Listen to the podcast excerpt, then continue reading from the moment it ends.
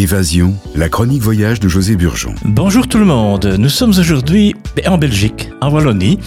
Nous allons visiter une petite partie du Val de l'Est, c'est la nature, la culture, une superbe région euh, pas loin de chez nous.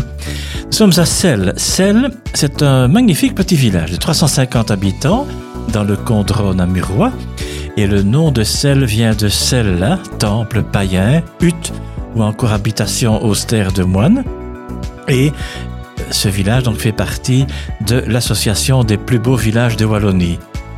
Les maisons en pierre calcaire sont coiffées de toits en ardoise à croupettes. L'église romane Saint-Atelain du XIe siècle polarise le noyau villageois. La contrée est évangélisée au 7e siècle par Saint Adelin, qui fonde un monastère. Et sous l'église, qui date du 8e siècle, alors vous avez un édifice qui compte trois cryptes, dont une romane. L'église possède une belle statue de Saint Adelin du XVIe siècle, un chemin de croix peint sur la pierre, des pierres tombales murales et au sol en marbre noir de Dinan et des stalles du XVIIIe siècle, figurant parmi les plus anciennes de Belgique. Construit au XIXe siècle, l'ermitage se dresse sur la colline, là où vécut Saint Adelin. Le château de Vèves, classé patrimoine exceptionnel de Wallonie, est une des dernières forteresses médiévales de notre pays, encore habitée par la même famille depuis le XIIIe siècle. Alors on parcourt cette belle province de Namur, nous sommes à l'abbaye Notre-Dame de Saint-Remy, et cette Notre-Dame de Saint-Remy s'est enracinée à 2 km du centre de Rochefort.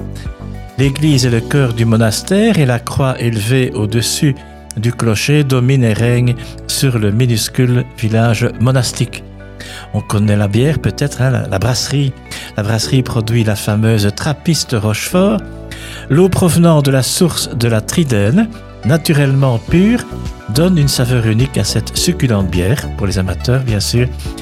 Avec modération, on ajoute toujours les matières premières essentielles qui entrent dans la production sont l'eau, le malt d'orge, le sucre, le houblon et la levure précieusement gardés et conservés à l'abbaye. Je vous conseille, quand vous êtes dans la région, si vous êtes là sur l'heure de midi par exemple, un arrêt peut être conseillé à la brasserie La Gourmandise face à l'Office de tourisme de Rochefort.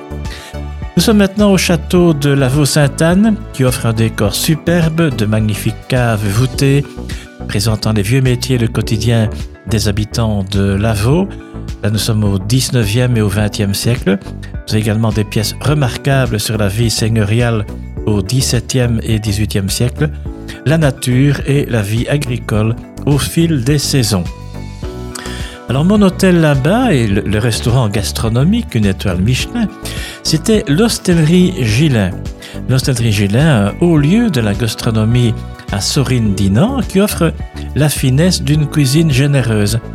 Et le célèbre guide Michelin lui a décerné une étoile. J'ai pu apprécier les Saint-Jacques grillés, truffés en salade de chicon et pommes vertes, le filet de fan, gomme de coin et cèpe, mousseline de céleri rave, érelle confite à l'orange, petit jus serré au sureau, le chariot de fromage belge affiné, pain aux fruits secs toastés minute, la dacquoise coco grill, l'ananas givré et le nectar de mangue. Un véritable régal et six chambres agréables permettent de se reposer au cœur d'une nature tranquille.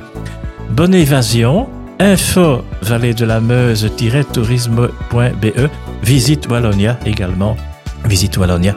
À bientôt, merci.